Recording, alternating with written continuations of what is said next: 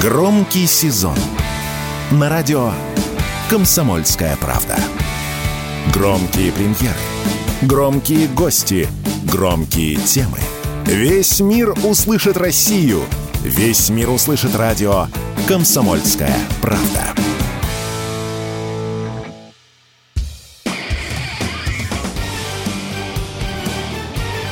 Говорит полковник. Нет вопроса, на который не знает ответа Виктор Баранец.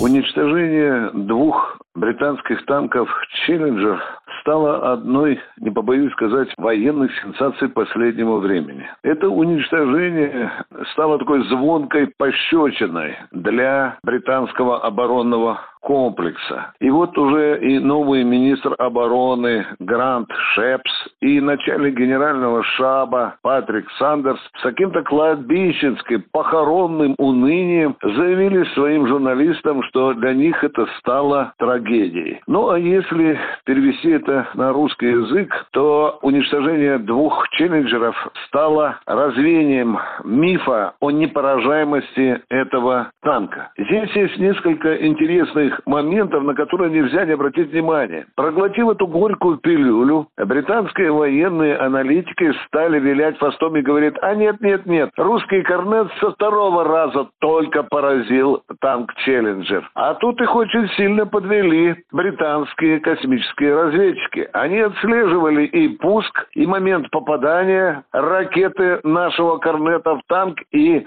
честно, что бывает редко, признались, что наш противотанкист первого снаряда, снаряда, который попал под башню, это считается вообще таким элитным выстрелом, уничтожил этот британский танк. Очень справедливые оды стали петь нашему русскому, российскому противотанковому комплексу «Корнет» и наши партнеры. Ну вот, скажем, китайские военные аналитики достаточно объективно оценили ситуацию и признали наш «Корнет» одной из лучших систем в этом разряде противотанкового ядерного оружия. Здесь нам надо обязательно сказать о том, что в военном ведомстве Великобритании открытым текстом заявили, что все, все, все, больше челленджеры на замену угробленным русскими мы не будем посылать. Таким образом, мы видим, что Лондон включает заднюю.